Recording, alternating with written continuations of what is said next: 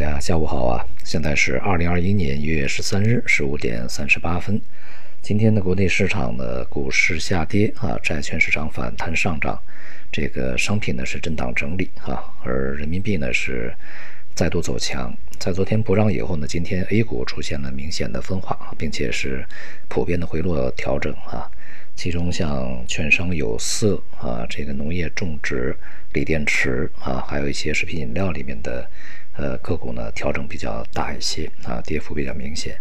而一些中字头的大龙头啊，以及这个航运板块呢，在今天是领涨啊，表现是比较优异的。其中这个航运板块，也已经呃连续稳定上涨了几个月啊。其中的龙头股，并且呢也是在内部啊呈现一个轮动这么一个现象啊。那么这个板块呢，也是从去年到现在，我们重点推荐的板块排在第三位的啊一个行业。从近几个月的波动里面呢，尤其是年初啊这样的一个市场波动里面，可以明显的看出啊市场里面的这个强者恒强啊。那么持续走强的一些板块呢，并不一定啊就是在阶段或者是在单个交易日里面它波动最大的。当前呢，就整体市场而言啊，它也是一些这个市场本身啊存在的一些。呃，阻力还是有的啊。那么一些关键的板块啊啊，比如说一些啊什么系统性的龙头，这个系统性的牛市龙头旗手啊，需要这个摆脱它的呃焦灼的整理区间啊，才可以引领整个市场呢出现一些这个系统性的行情啊。就目前而言呢，仍然是结构性的。与此同时呢，外围股市呢也是出现了分化啊，像这个欧美啊，在这段时间都是表现比较疲软，亚洲市场呢。呃，有些市场啊，比如说日本股市还是比较强的，而这个韩国呀、啊港股啊，在近几个交易日啊，也是出现了比较疲劳的状态。因此呢，对于整个市场的一个氛围呢，呃，尤其是在外部啊一些因素不确定的情况下呢，还是要给予关注。而对于其他的金融市场而言呢，尤其是债市啊、汇率，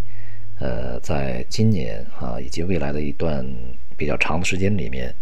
一个呢是货币和财政政策呀，会有比较大的分化啊；再一个呢，市场的选择呢，呃，以及这个经济的复苏啊和恢复的程度呢，也会有比较大的这个分化。所以，呃，对于美国和中国而言呢，这个市场呢会呃走出一些不同啊，比如说债市啊啊，以及汇率啊。那么在今年呢，汇率和啊债券呢，对于国内而言啊，会是一个相互强化的一个过程，都会表现的比较健康啊。而我们昨天提到的，像这个股市里面的一些资源类，呃，像有色啊，它的这个上涨可能不无法持续。那么在今天呢的大跌，也是与这个商品市场里面的相关的这个资产啊，相关的品种下跌有关系。一个呢，像这些有色铜啊，啊，今天的这个反弹也是很乏力的啊。而像什么锌啊、铝啊这些比较典型的有色品种啊，呃，已经持续下跌了一段时间啊。那么包括一些黑色啊，在今天的表现也是不振的啊，所以说整体而言呢，对于股市里面的这个啊资源类，所谓的顺周期啊这些行业呢，应该说啊不是什么好的消息和现象。对于外围而言呢，当前啊像欧美啊经济数据都有所这个下滑啊，尤其是美国更加明显一些啊，疫情反扑的这个程度比较高啊，并且呢也存在着这个两党以及政府。在交接过程中的一些不顺利啊，甚至是可能会存在一些危险。呃，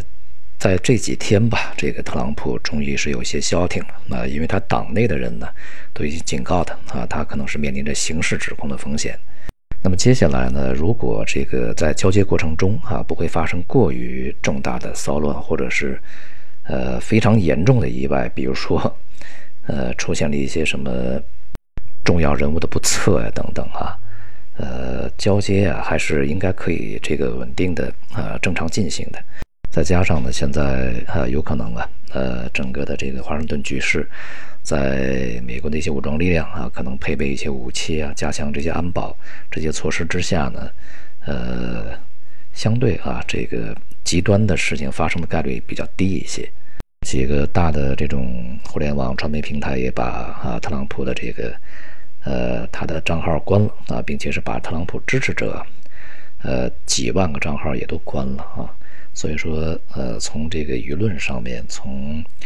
呃情绪的这种传染上面，可能也会起到一些阻遏作用。因此呢，会预计会比较平稳啊。那么如果是这样的话呢，那么贵金属这个价格呢，它的下跌啊就会持续下去，而且这种下跌呢会是以震荡的形式来进行的啊。那么现在呢，能救贵金属的啊，从长期而言啊，当然短期、中期都会有一些这个反复的震荡。能够解救贵金属的，恐怕只有呃出现一些不测了哈，